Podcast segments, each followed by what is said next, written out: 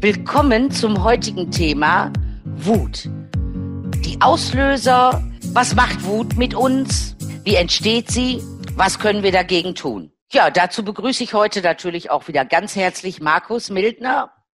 Wir beide wieder im Duett. Hallo Markus, schön, dass du da bist. Hi, liebe Andrea, ich freue mich total und herzlich willkommen auch bei unserer heutigen Ausgabe von Create Your Life. Für euch Wunderbärchen. Los geht's. Okay. Ja. Markus, was ist denn Wut für dich? Wut äh, empfinden ja viele Menschen auf unterschiedliche Art und Weise. Ich nehme mal an, dass es eine Ansammlung von nicht verarbeiteten Emotionen ist. Sicherlich auch Konditionierung durch Familie, durch Beruf, durch verschiedene kleine Themen. Und wenn man vielleicht mit sich selber nicht so ganz klar ist, dass das sich anstaut und dann knallt es irgendwann. Kann man das irgendwie so sagen? Ja, das kann man so sagen. Genau. Hm. Hast du schon ganz prima hingekriegt. Super. Danke, Markus. Ja, gerne. ja. Hm? Möchte ich noch einen Punkt allerdings dazu fügen. Wut baut sich auf. Sie entwickelt mhm. sich langsam und baut sich Stück für Stück auf aus negativen, gestauten negativen Emotionen und natürlich negativen Erlebnissen, die man hatte. Mhm. Es ist auch ein Zeichen von Ohnmacht und ich sag mal in Anführungsstrichen Angst. Das ist im Alltag zu finden bei vielen Menschen? Ähm, ja, es entwickelt sich aus alltäglichen Dingen.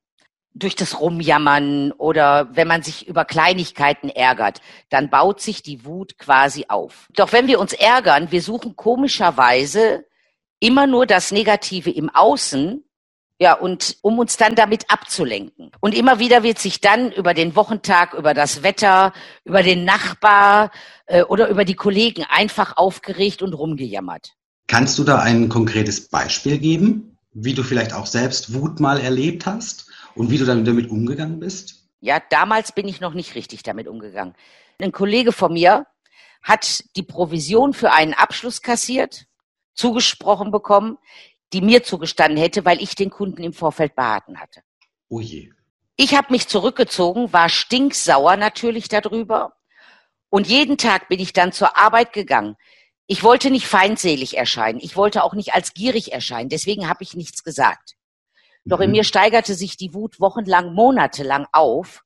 Immer wieder, wenn ich ins Büro kam und denjenigen gesehen habe und den Chef gesehen habe und wenn die dann suffisant lächelnd auf mich zukam, hätte ich denen am lieben, am liebsten etwas gesagt Hinter, oder hinterhergerufen. Genau. Ja, schön. Ja. Hm. Da fehlte mir natürlich dann auch die Lust an der Arbeit und dann bin ich montags morgens, boah, das Wochenende war zu kurz. Mittwochs habe ich gesagt, ja, yeah, Bergfest, zwei Tage noch. Ich hatte keine Lust mehr auf die Arbeit und auf diesen Kollegen und auf den Chef.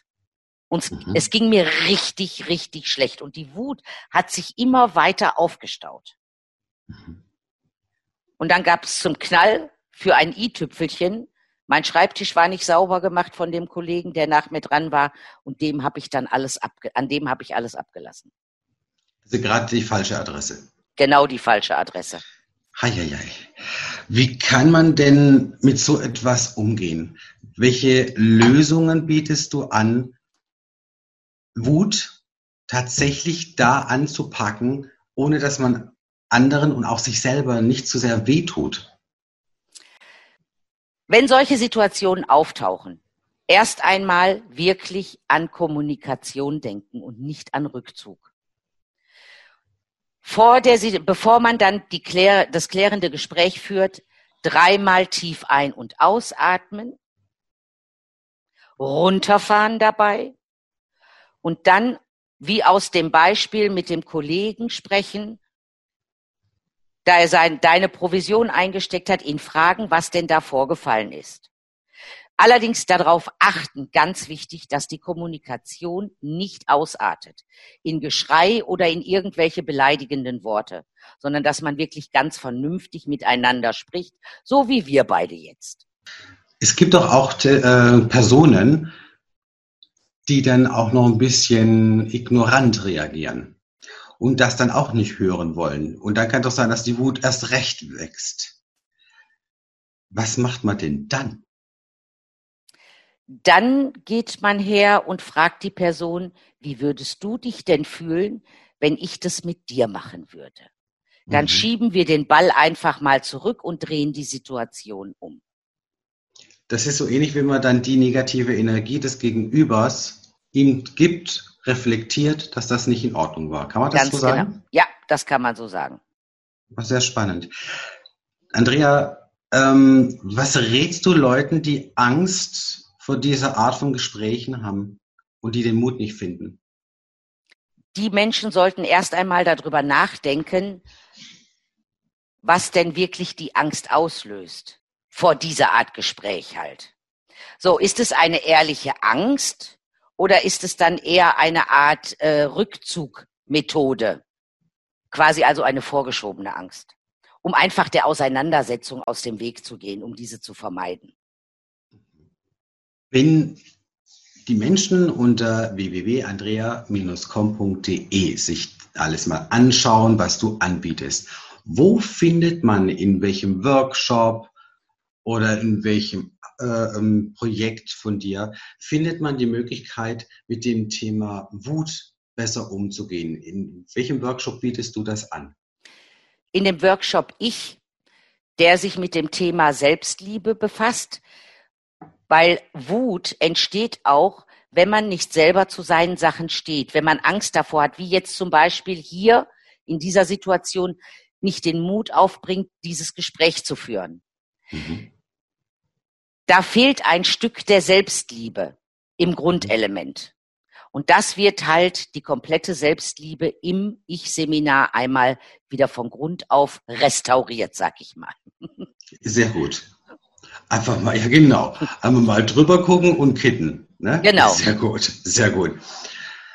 Von deiner jahrelangen Erfahrung, und du hast ja auch über 300 äh, erfolgreiche Coaches abgeschlossen, ähm, Gibt es Menschen, die immer wieder zurückfallen in so einer Entwicklung? Gibt es das? Und du dann das Thema Wut beispielsweise nochmal angehst.